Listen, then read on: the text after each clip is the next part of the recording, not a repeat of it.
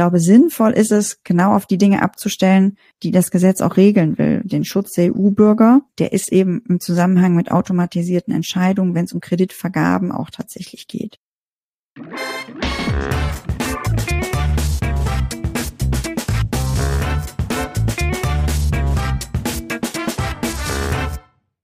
Herzlich willkommen zum Data Culture Podcast. Ich bin Carsten Bange, Gründer und Geschäftsführer von BARC und bei mir zu Gast ist heute Julia Sterling, die im Big Data und Advanced Analytics Bereich bei der Commerzbank beschäftigt ist und gleichzeitig eine Expertin für den European AI Act. Und diese Regulatorik zu KI von der Europäischen Union ist ja gerade in aller Munde, denn sie steht kurz vor der Verabschiedung und wird letztendlich alle Unternehmen und alle Bürger in Europa berühren. Wir erfahren, was Unternehmen jetzt tun müssen, um sich auf diese Gesetzgebung vorzubereiten, aber auch wie in der Commerzbank schon viele Maßnahmen ergriffen wurden, um sicherzustellen, dass KI vertrauenswürdig und verantwortungsvoll genutzt wird. Wir diskutieren, wo die Julia Schwächen sieht in dem aktuellen Entwurf des Gesetzes, aber auch allgemein, ob das jetzt Chance oder Risiko ist für die Unternehmen in der Europäischen Union. Viel Spaß mit dieser informativen Folge.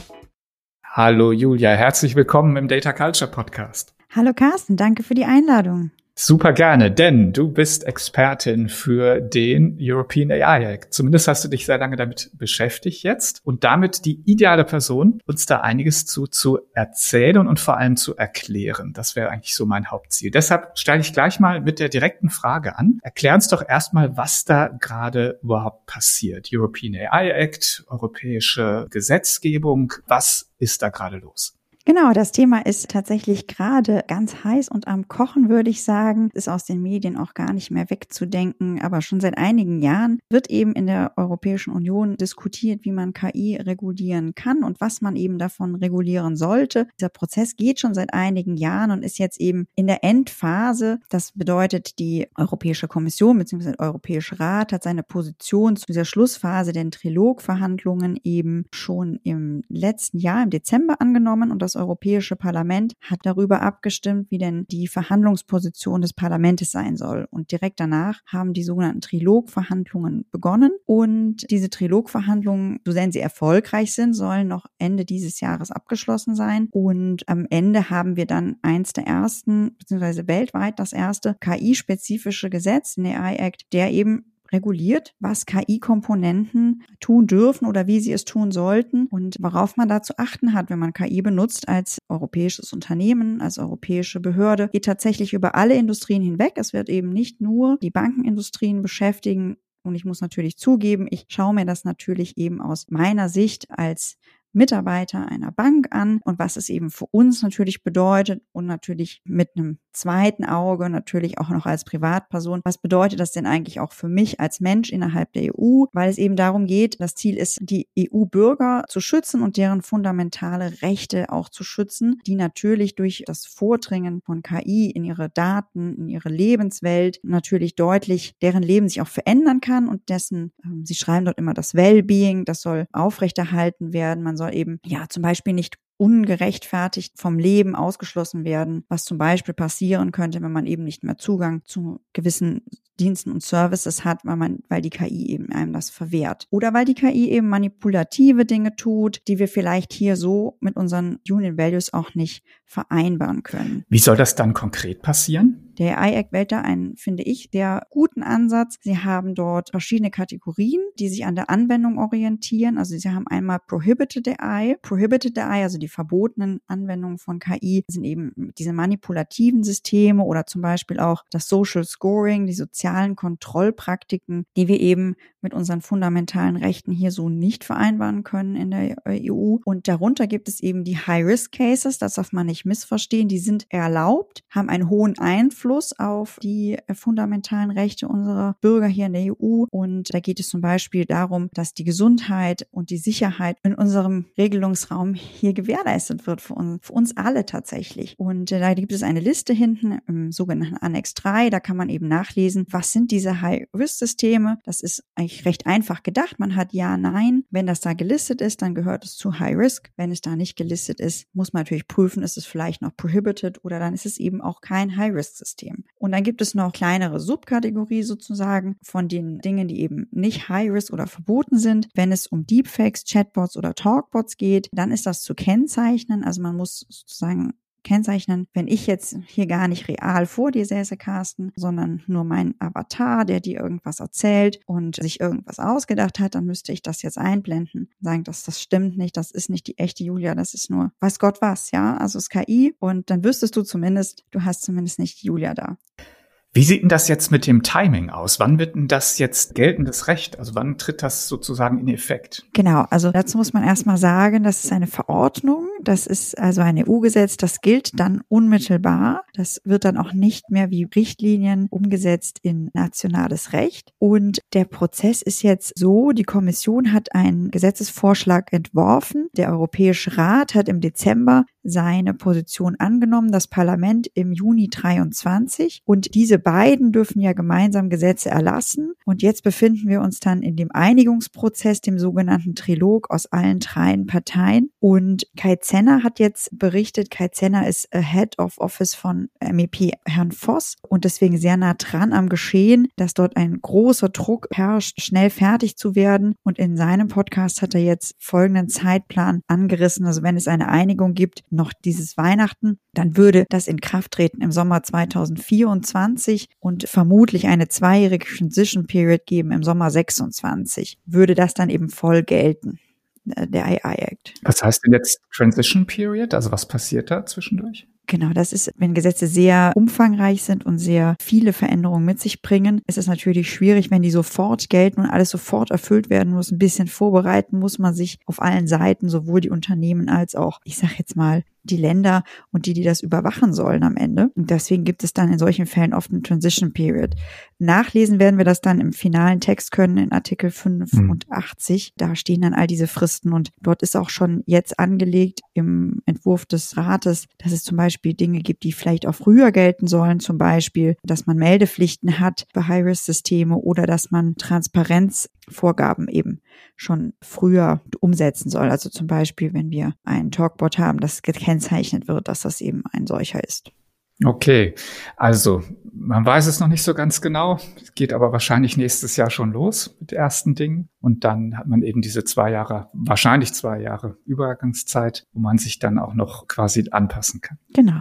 Okay, das heißt also, es wird noch weiter spezifiziert und alle Unternehmen vor allem haben dann zwei Jahre Zeit, sich in der Zeit wirklich darauf einzurichten, was dann dann zu tun ist. Bleiben wir gleich bei dem Thema. Was wäre denn zu tun aus deiner Sicht? Also was würde sich denn jetzt für Unternehmen konkret ändern, wenn wir jetzt sagen, gut, Regulierung soweit verstanden, ja, wir wollen offensichtlich ja klassifizieren, also wir gehen quasi auf die Anwendungen. Vielleicht kannst du da nochmal kurz sagen, wie das eigentlich abgegrenzt ist. Was ist jetzt eine Anwendung? Eine Software, die ich kaufe, eine Software, die ich baue? Ist es nur ein Modell? Also was ist jetzt im konkreten Unternehmenskontext, sage ich mal, dann die konkrete Auswirkung auch? Ja, das ist eine sehr, sehr gute Frage. Das ist nämlich gar nicht so einfach mit einem, einem Satz zu beantworten. Das kommt eben ein bisschen drauf an, was du eben tust als Unternehmen. Du hast einmal natürlich, kannst du ganz klassisch Kaufsoftware betrachten. Äh, da ist bei ganz vielen natürlich auch schon AI mit drin. Also entweder du kaufst speziell etwas, eine Lösung ein, die speziell die ein KI-Problem löst, oder du kaufst eben generelle Komponenten ein, das ja auch ein ganz valider strategischer Ansatz für viele Unternehmen ist und sein kann, zu sagen, naja, die Dinge, die ich selber gut kann, also mein Business-Know-how will ich eigentlich gar nicht an Dritt-Companies geben, sondern ich möchte vor allem Dinge hinzukaufen, die ja, die gar nicht mein Business-Know-how sind. Also diese ganz klassischen Outsourcing-Überlegungen, zum Beispiel Text-to-Speech, das ist jetzt nicht notwendigerweise was, was das Business-Know-how einer Bank ist. Das braucht man aber. Und so geht es vielen Konzernen tatsächlich. Das heißt, man muss erstens mal sich um seine Lieferketten kümmern. Also wo ist denn eigentlich überall AI drin? wo ist AI drin, wo ich es schon lange vermute oder schon lange weiß und wo kommt AI einfach jetzt auch neu rein. Also wenn wir uns zum Beispiel ganz klassische Sachen angucken, ne, es kann in deinem Browser äh, ja schon drin sein bei der Search Engine. Es ist drin, wenn ich mir die Funktionalitäten zum Beispiel von den ja, ganzen Office-Anwendungen anschaue. Da ist es natürlich auch schon drin. Das ist natürlich jetzt auch nicht das, woran man als erstes denkt, wenn man an AI-Act denkt. Man muss sich natürlich auch anschauen, was für Anwendungen habe ich denn heute schon. Und da ist, glaube ich, sehr wichtig, als allererstes mal zu starten, eine Gap-Analyse zu machen. Also was ist eigentlich die Definition von AI? Im AI-Act, darüber haben wir heute noch gar nicht groß sprechen können, die ist nämlich sehr, sehr breit. Dort wird sehr viel mitgenommen. Es wurde auch immer transportiert, dass es eben wichtig ist, eine breite Definition von AI zu wählen, die es zum einen auch dann nicht erlaubt, sich sozusagen Schlupflöcher aus der Gesetzgebung aufzubauen, indem man diese geschaffenen Schlupflöcher dann auch nutzt. Und auf der anderen Seite ist es natürlich auch in Line mit Scientific Research, die auch oft eine sehr breite Definition auch bei der OECD haben. Also die sagen, wenn es ein System ist, das aus Daten Regeln lernt oder Parameter lernt, dann bist du entweder bei einem Machine Learning Modell oder bei einer logistischen Regression würde zum Beispiel auch schon darunter fallen, weil dort lernst du ja auch Parameter aus Daten. Und das sind ja auch diese ganz klassischen Anwendungen, die man eben vielleicht nicht sofort auf dem Schirm hat, wenn man an AI denkt. Und erstmal eine Gap-Analyse zu machen, wo, wo stehe ich eigentlich heute, wo habe ich es denn überall schon drin, wo kommt es demnächst noch rein, äh, wo sind vielleicht Überraschungen durch diese ganz breite Definition für mich auch enthalten. Das mag jetzt bei manchen Unternehmen relevanter sein als bei anderen, zumindest in der Bankenindustrie. Es ist ja eine sehr modelllastige Industrie würde ich jetzt einfach mal behaupten. Und ich glaube, da würden mir auch wenig Leute widersprechen. Wir haben Modelle schon sehr lange will nicht sagen immer, aber sehr lange schon benutzt, einfach schon auch aus Risikomanagement-Gesichtspunkten. Natürlich braucht man Modelle auch, um zum Beispiel Derivate zu preisen, Finanzmarktinstrumente zu bewerten. Und all diese Modelle sind potenziell natürlich Modelle, die irgendwas aus Daten lernen. Da muss man, glaube ich, nochmal abgrenzen diese äh, Modelle sind nicht notwendigerweise High-Risk-Systeme, weil auch dort nicht notwendigerweise die fundamentalen Rechte von EU-Bürgern betroffen sind. Natürlich muss man bei diesen Modellen auch sehr genau hinschauen, weil auch wenn keine Rechte von EU-Bürgern betroffen sind oder fundamentale Rechte in Gefahr sind, können das natürlich Modelle sein, die für uns als Unternehmen eine gewisse Überlebensnotwendigkeit haben. Wenn die kaputt sind und falsch sind, dann wäre das für uns ein Problem. Aber das haben wir schon lange erkannt, beziehungsweise das tun wir auch schon lange. Wir haben schon lange ein Free Lines of Defense Modell eben für genau solche Modelle. Und da haben wir also die First Line of Defense. Das ist natürlich die First Line ist diejenigen, die das Modell entwickeln, die das betreiben. Die zweite Linie ist natürlich Modellvalidierung, die gewisse Ansprüche formuliert, die solche Modelle auch erfüllen müssen. Und die Third Line of Defense ist natürlich Internal Audit, und bei den Modellen, die natürlich prüfungsrelevant sind und auch reguliert sind, und das sind ja tatsächlich viele Modelle, die unter das Risikomanagement fallen und andere interne Modelle, die wir verwenden, da gibt es auch schon ein, ich sage mal, Vielzahl an Regulierungen, die eben sich genau mit diesen spezifischen Themen beschäftigt. Okay, ich glaube, wir können da übrigens von den Banken auch relativ viel lernen, weil ihr ja schon ein Vorreiter seid. Genau das ganze Thema Statistik, KI wird ja bei Banken aus meiner Erfahrung schon sehr lange, sehr umfangreich eingesetzt, viel mehr als in anderen und vielen anderen Unternehmen oder Branchen. Deshalb finde ich das besonders spannend, wie ihr daran geht letztendlich. Also vielleicht nochmal kurz zusammenfassend. Also wir haben jetzt eine Klassifikation der verschiedenen Modelle. Das ist sicherlich für viele Unternehmen dann eine wesentliche Aufgabe. Du hast gesagt, naja, erstmal muss ich überhaupt verstehen, wo KI drin ist. Das ist wahrscheinlich gar nicht so einfach, ja, gerade wenn es immer mehr eigentlich Teil von vielen Applikationen wird, die ich nutze. Und dann quasi diese Gap-Analyse zu machen, ja, wo, wo stehe ich denn überhaupt, was habe ich da zu tun? Und würde mich auf diese Klassen dann konzentrieren und versuchen, also die Anwendungen, die ich habe, da einzuordnen. Und jetzt hast du gerade von den Lines of Defense gesprochen. Das heißt, da würdest du dann aber jetzt quasi noch Maßnahmen sehen, intern sicherzustellen, dass letztendlich die Vorgaben, die Ideen dieses Acts dann auch wirklich umgesetzt werden. Du hast ja schon ein paar Beispiele genannt, also Fairness, Explainability, Vermeidung von Bias und ähnliche Dinge. Also das wäre dann ja eben quasi nochmal eine, eine interne Maßnahme, da vorzugehen. Okay, absolut gut und sinnvoll. Fangen wir mal an. Ich gucke mir jetzt die Software an, die ich nutze. Die ist ja gekauft häufig, Cloud-Anwendungen. Dann baue ich selber was, habe vielleicht ein kleines Team von Data Scientists, die Modelle bauen. Fangen wir mal kurz bei der Kaufsoftware an. Da steckt immer mehr KI drin. Was mache ich jetzt als Unternehmen? Ist jetzt derjenige haftbar sozusagen, dass alles erfüllt wird, der die, von dem ich die Anwendung kaufe? Oder ist es dann doch ich, der es jetzt anwende mit meinen Daten in meinem Use Case, in meinem Kontext sozusagen? Hast du da eine Idee zu?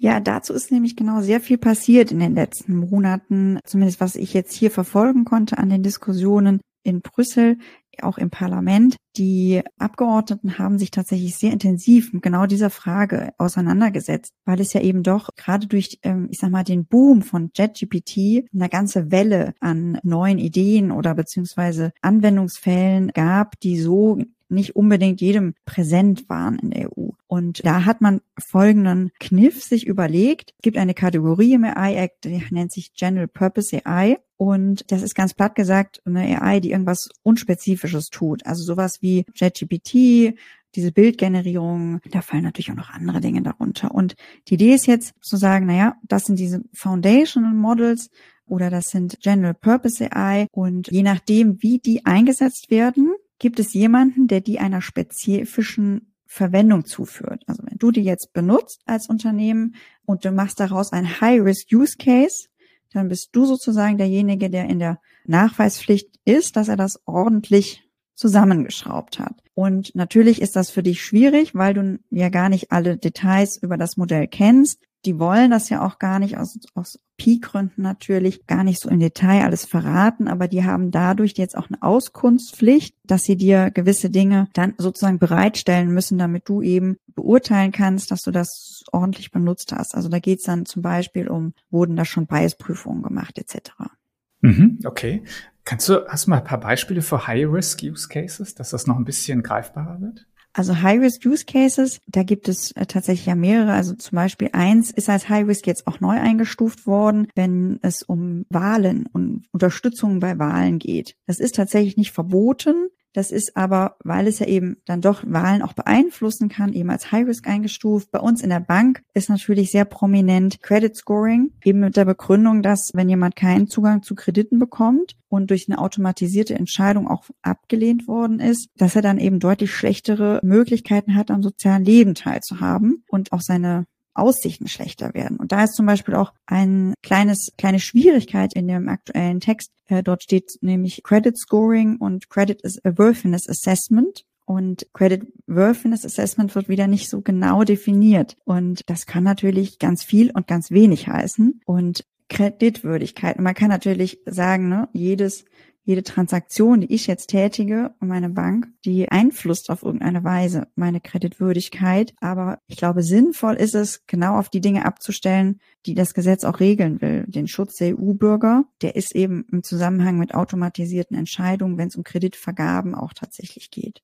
Also Worthiness im Sinne von Kreditwürdigkeit. Kreditwürdigkeit. Und man okay. kann natürlich sagen, ne, jedes jede Transaktion, die ich jetzt tätige und meine Bank, die einflusst auf irgendeine Weise meine Kreditwürdigkeit. Aber ich glaube, sinnvoll ist es, genau auf die Dinge abzustellen, die das Gesetz auch regeln will. Den Schutz der EU-Bürger, der ist eben im Zusammenhang mit automatisierten Entscheidungen, wenn es um Kreditvergaben auch tatsächlich geht. Ja, absolut. Okay. Damit sind wir eigentlich schon so ein bisschen beim, beim Thema Kritikpunkte. Und du hast ja ein White Paper zum AI-Akt geschrieben. Und den Link stellen wir auch in die Show Notes hier rein, wo jeder mal reinschauen kann, der ein bisschen mehr Detail lesen will. Aber vielleicht kannst du uns kurz so zusammenfassend sagen, was so deine Kritikpunkte sind. Also wo sagst du, da gibt es Probleme heute? Oder vielleicht da müssen in den nächsten zwei Jahren noch Konkretisierungen rein, dass es dann wirklich auch äh, handhabbar wird. Genau, also wir haben dieses White Paper tatsächlich vor allem deswegen geschrieben, weil wir die wichtigsten Aspekte des EIX aus unserer Bankensicht darstellen wollten und selber auch auf verschiedenen Ebenen Gap-Analysen schon gemacht haben. Und wir wollen natürlich damit nicht die Standards verwässern, sondern wir wollen darauf hinweisen, dass es eben äh, ein Gesetz ist, das über alle Industrien geht und ein paar bankspezifische Fragen aus dieser Gemengelage etwas zu kurz kommen eventuell. Das eine ist eben genau diese Definition, die müssen eindeutig sein, wie ich eben gerade schon sagte. Dieses Credit Scoring, da muss sichergestellt werden, dass tatsächlich wirklich eindeutig beschrieben wird, was gemeint ist in welchem Fall. Was auch oft vergessen wird, ist eben genau dieser Fall, den wir vorhin hatten. Die Risiken, die sind nicht neu. Bei ganz vielen Modellen. Wir haben da schon ganz viele Strukturen, auf die man da aufbauen kann in der Bankenlandschaft, eben mit den Freelancers of Defense. Dann das Thema Zertifikate. Das ist dort eine sehr schöne Idee, dass ein Zertifikat sozusagen gewissen Standard nachweist, den ein Kaufprodukt erfüllt, aber sehe ich ein paar Bauchschmerzen, ein paar Probleme, die dort nicht bis zu Ende gedacht sind. Und ich habe die Befürchtung, dass eben diese eigentlich gut gemeinte Idee einen ganz unerwünschten Effekt haben könnte am Ende. Und was auch sehr missverstanden wird, sind oft diese Themen Transparenz, Explainability und Fairness, die eben dort auch nur erwähnt werden, aber noch nicht geregelt sind, wo wir eben warten müssen, was noch passiert. Und es gibt auch tatsächlich sehr viele äh, Gesetzgebungen, die irgendwie damit verflochten sind, weil es geht ja nur um die KI-Komponente, die reguliert werden sollen in Software. Es gibt natürlich noch andere Regulierungen, die großen Einfluss darauf haben über das ganze Zusammenspiel bei uns. Und manche sind bankenspezifisch, manche sind aber auch über alle Industrien hinweg.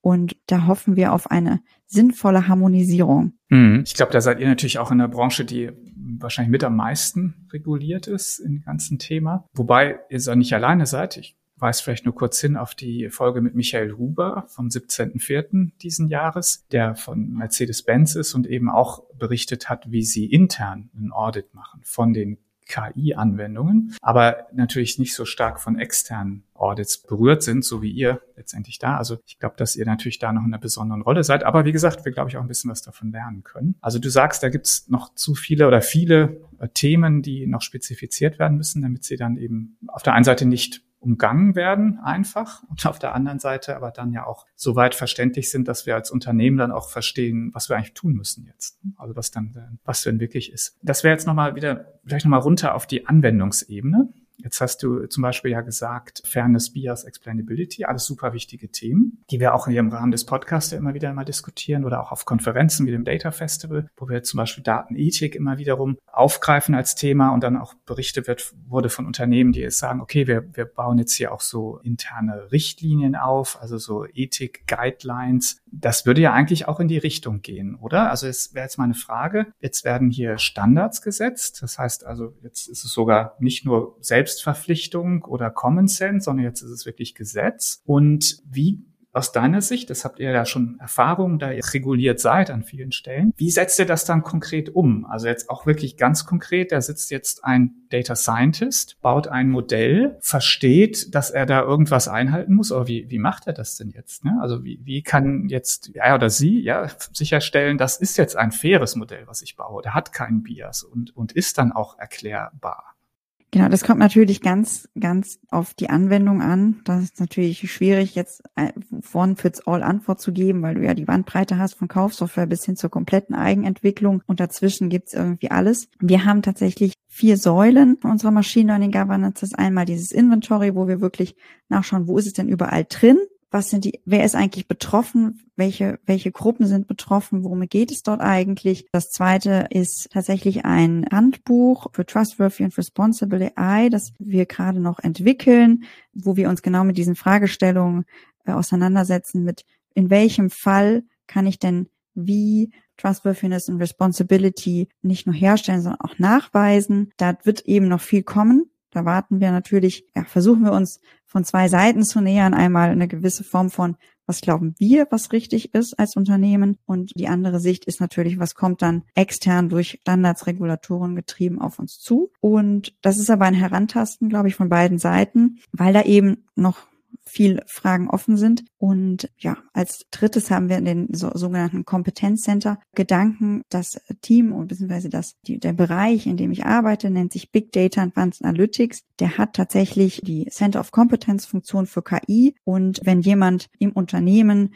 dort Hilfe braucht, genau in diesen Fragestellungen, kann er sich an uns wenden. Und dann schauen wir uns das auch gerne gemeinsam an und kriegen das dann hoffentlich äh, im Team gelöst. Und das, das letzte ist eben genau dieses Freelance of Defense Modell. Wir haben ganz klare Vorgaben, was wird validiert, was wird evaluiert. Und ja, wir schauen da tatsächlich auch ganz deutlich, und das ist ein bisschen anders tatsächlich, wie wir das gerade machen als beim AI Act. Wir schauen auch tatsächlich ganz viel auf die Modell Complexity. Ein, die Modell Complexity wird im AI Act eigentlich überhaupt nicht erwähnt. Das heißt, das ist, das ist rein noch Anwendung getrieben. Da geht es darum, ist das jetzt irgendwie im Zusammenhang mit Kreditvergabe und ist völlig egal, ob ich dafür ein neuronales Netz nehme oder eine logistische Regression. Die Anforderungen sind wie die gleichen. Aber da muss man natürlich dann tatsächlich abschichten, wenn es um das Wie geht.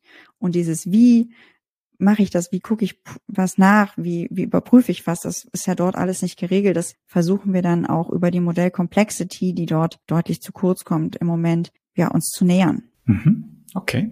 Wenn du jetzt nochmal so einen allgemeinen Blick drauf wirfst auf das Ganze, ich denke gerade drüber nach, gab jetzt ja vor kurzem hier den Sam Altman von OpenAI, der in Deutschland war, der Sundar Pichai von Google ebenfalls hat sich geäußert. Ja, und die haben ja alle so, so, ich sag mal, zweischneidiges Schwert geschwungen. Ja, auf der einen Seite sagen sie, ja, es ist total wichtig, dass reguliert wird. Und selbst von OpenAI gibt es ja irgendwie ein Paper, wo so ein bisschen das Ende der Welt heraufgeschworen wird, ja nach dem Motto, also AI hat die, die Wirkung einer Atombombe potenziell und wird uns vielleicht alle alle umbringen. Und deshalb ist Regulierung total wichtig, ja, dass wir also da auch einen Rahmen kriegen, dass da kein, kein Schindluder mitgetrieben wird. Auf der anderen Seite, und da haben sie wahrscheinlich auch, denke ich mal, ihre kommerziellen Interessen ein bisschen im Blick, ja, sagen sie, ja, aber jetzt auf gar keinen Fall überregulieren und das ist das, was hier in Europa gerade passiert. Und der Sam Altman hätte sogar quasi gedroht damit, dass er ChatGPT hier abschaltet für Europa, was er, glaube ich, nicht so ganz ernst gemeint hat. Aber wie auch immer, ja, also es, es ist ja offensichtlich etwas im Gange, ja, dass da eben jetzt so Drohkulissen aufgebaut werden in alle möglichen Richtungen. Alle sagen letztendlich, ja, Regulierung ist gut und, und toll, dass die EU jetzt quasi hier Vorreiter Vorreiter ist. Auf der anderen Seite wird aber vor Überregulierung gewarnt. Jetzt würde mich mal deine Meinung dazu interessieren oder deine Sichtweise darauf. Ist das eine Überregulierung? Ist, ist das richtig? Was meinst du? Vielleicht auch einfach persönliche Meinung dazu.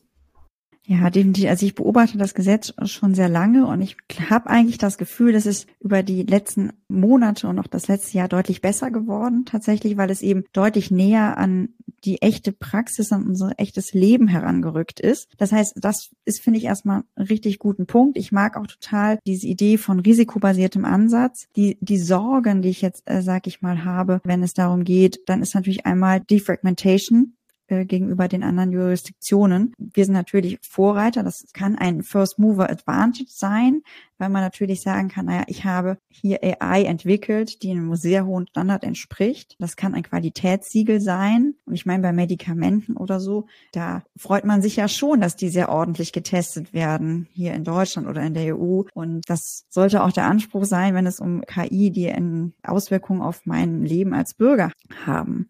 Ich glaube tatsächlich, man kann nicht so eindeutig sagen, ob es jetzt eindeutiger Nachteil oder Vorteil ist. Ich glaube tatsächlich, dass die anderen Jurisdiktionen irgendwie nachziehen werden in einem großen Stil. Da gibt es auch jedes Jahr vom Center of AI and Digital Policy so eine Map dazu. Wo stehen die AI-Regulierungen weltweit? Das ist ganz interessant. Da habe ich auch schon interessante Dinge gelernt. Einfach mal drauf gucken, kann ich echt empfehlen. Das ist eben die Frage, wie werden die nachziehen? Je nachdem, was man da so liest, ist es natürlich, in Japan wird irgendwie schon mal irgendwie Urheberrecht ganz anders äh, definiert und gelebt, als es bei uns ist. Dann hat natürlich in Amerika gibt's wieder andere Interessen. England versucht sich auch, oder UK zumindest versucht sich auch jetzt als Hub für AI-Entwicklung in Europa zu positionieren, eben auch mit dem Argument offenbar, dass es dort eben keine EU-Regulierung mehr gibt dank Brexit. Ich bin gespannt, ob es eine Art Wettrennen gibt um den besten Standort. Das müssen wir mal sehen. Alle sind ja auch wieder vereint in diesem Hiroshima AI-Prozess in den G7-Staaten. Da soll es ja dann auch bis Ende des Jahres schon weitere Ergebnisse geben. Und ich glaube, das wären richtig spannende Nachrichten, die wir da vielleicht bekommen. Mhm, spannend. Was wären für euch jetzt mal ganz konkret als Bank die Auswirkungen, wenn jetzt sagen wir, das Gesetz würde kommen, so wie es heute dasteht? Und erwartet ihr jetzt sehr hohe Kosten nochmal oder geht es eigentlich darum, das, was ihr tut, vielleicht noch ein bisschen anzupassen, aber am Ende ist es gar nicht so viel? Wie wären da so die konkreten Auswirkungen? Die konkreten Auswirkungen glaube ich, das kommt noch sehr darauf an, was eben im Trilog es noch besprochen wird. Ich sehe aber schon deutlichen Mehraufwand, der auch auf uns zukommen wird durch diese Regularie. Einmal, weil wir eben natürlich äh, dieses ganze Zertifikat-Thema haben. Inwieweit darf ich als Bank eigentlich dieses Zertifikat benutzen? Die Idee ist wirklich charmant mit dem Zertifikat. Ich habe ein Zertifikat, das sagt mir, dieser ISO-Standard oder was für immer ein Standard, der jetzt noch entsteht, ist erfüllt worden. Und dann kann ich mich sozusagen als Anwender oder Benutzer oder Unternehmen darauf verlassen, dass das schon klappt. Jetzt haben wir natürlich das Problem, was sagt so ein Zertifikat aus? Ist es nur ein Point-in-Time-Snapshot oder ist es dann eben so, dass vier Wochen das eben wertlos ist, weil das Modell retrainiert worden ist und es hilft gar nicht mehr und man weiß nicht mehr, was da eigentlich zertifiziert worden ist. Prüfkataloge ändern sich noch. Man müsste eigentlich auch den ganzen Modellierungsprozess von Daten reinkippen bis hinten raus zertifizieren. Dann haben wir eben noch zusätzlich das Problem, Verantwortung können wir als Bank ja nie auslagern. Das ist auch bei vielen anderen Unternehmen so. Inwieweit kann ich mich denn auf das Zertifikat eigentlich wirklich verlassen? Unter welchen Voraussetzungen darf ich es denn benutzen, damit ich sozusagen nicht nochmal eine Sonderprüfung machen muss oder eine separate, weil ich ja selber eigentlich nachgucken muss, was dort passiert. Und äh, das werden ganz spannende Fragen sein, die da im Detail nochmal zu lösen sind. Per se kann man natürlich auch sagen, wenn ich jetzt die High-Risk-Fälle angucke, also das Modell, das wir jetzt haben, das würde sich erstmal mit dem Inkrafttreten des AI-Acts nicht verändern. Wir müssten natürlich vielleicht nochmal andere Prüfungen machen. Also zum Beispiel gibt es jetzt auch neues Fundamental Rights Assessment. Das ist brandneu zum Beispiel im Text aufgetaucht. Okay. Wer wird da eigentlich zertifizieren? Ist das schon klar? Ganz neues Feld. Das ja. gibt dort verschiedene Ideen im Text ich hätte einen gewissen Charme, hätte es natürlich für uns als Unternehmen, wenn ähm, auch die Prüfungsaufsicht für unsere regulierten Modelle als Zertifikat schon gelten würde, weil die machen das schon lange und sehr ordentlich. Absolut. Das ist jetzt wieder sehr branchenspezifisch. Aber für andere, neues Geschäftsfeld, da kommt vielleicht der TÜV oder andere und sagen, hey, das ist ja genau unser Job. Das wird ein ganz neuer Markt sozusagen, der hierdurch ja, entsteht. Ja. Interessant, sehr spannend. Julia, ganz herzlichen Dank schon mal. Wir kommen so wirklich ans Ende unserer Zeit hier. Ich glaube, du hast uns einen, einen, tollen Überblick gegeben und auch jetzt wirklich ein erstes Verständnis, nicht nur was da passiert, sondern auch was das dann wirklich bedeutet für die Unternehmen. Das letzte Wort gehört immer dem Gast hier. Gibt es jetzt irgendeinen Aspekt, den wir noch nicht richtig beleuchtet haben? Irgendwo, wo du sagst, hey, das sollten wir vielleicht noch erwähnen zu dem Thema?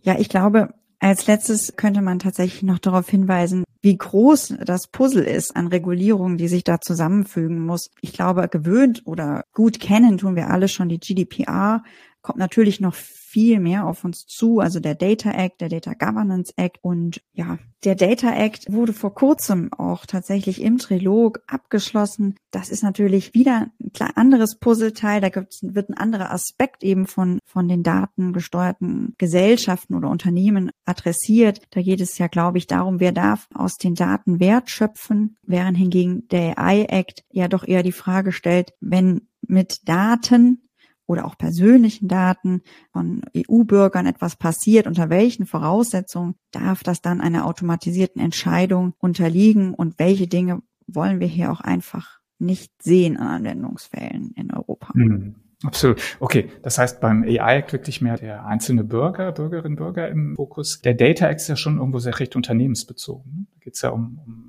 Daten teilen, Wertschöpfung aus Daten. Siehst du das auch so? Ja, also da geht es, glaube ich, eben genau darum, wenn ich diese vielen verschiedenen, oft auch Maschinen habe, die eben jetzt anders als vor 10, 20 Jahren noch Daten sammeln, wer darf die denn eigentlich benutzen? Und es ist okay, wenn meine Kaffeemaschine die Daten an den Hersteller schickt, aber eben nicht an jemanden, den ich jetzt hier gefunden habe, der mir hier die warten könnte zum Beispiel oder ich selber die Daten auswerten möchte. Da sollen diese Monopolstrukturen, glaube ich, aufgebrochen werden.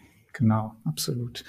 Genau, und da muss man auch noch ein bisschen abwarten, ist ja auch relativ äh, jung sozusagen. Auch da kriegen wir als Bar kriegen die ersten Anfragen mit von Unternehmen, die sich damit jetzt beschäftigen, äh, gerade die eben viel Maschinendaten haben. Ich glaube, für die ist das besonders spannend.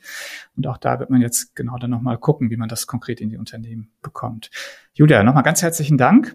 Zum Abschluss gibt's noch eine Empfehlung für unsere Hörerinnen und Hörer? Irgendwas zu lesen, zu hören? Was, was ist dir in letzter Zeit so aufgefallen, was du da empfehlen kannst? Ja, also was ich zumindest sehr, sehr kurzweilig fand beim Lesen, das war das Buch von Katharina Zweig. Ein Algorithmus hat kein Taktgefühl. Sie beschreibt das mit sehr viel Witz und Humor, aber eben genau die spannenden Fragen, die sich unsere Gesellschaft gerade stellt. Wie weit kann KI gehen und weiß es eigentlich kritisch, wenn KI das macht? Und vielleicht für englischsprachige oder affine Personen habe ich einen sehr guten Artikel von Kate Friedenberg, ein Fairness-Artikel. Das ist das, was ich als Bestes tatsächlich bisher aus der wissenschaftlichen AI Ethics, aus dem wissenschaftlichen Feld der AI Ethics äh, gesehen habe dazu. Ja, weißt du zufällig, wie der heißt? Sonst packen Fairness, wir der heißt tatsächlich Fairness. Alles klar. Gut, wir packen den Nick in die Show Notes, dann kann es jeder finden. Ganz herzlichen Dank, Julia. Dir alles Gute noch und wir, wir beobachten das Thema natürlich jetzt umso gespannter weiter, wie das jetzt weitergeht Ende des Jahres und dann auch in den nächsten zwei Jahren noch. Ganz, ganz herzlichen Dank und ich kann nur sagen, bis bald. Ja, danke schön. Yeah.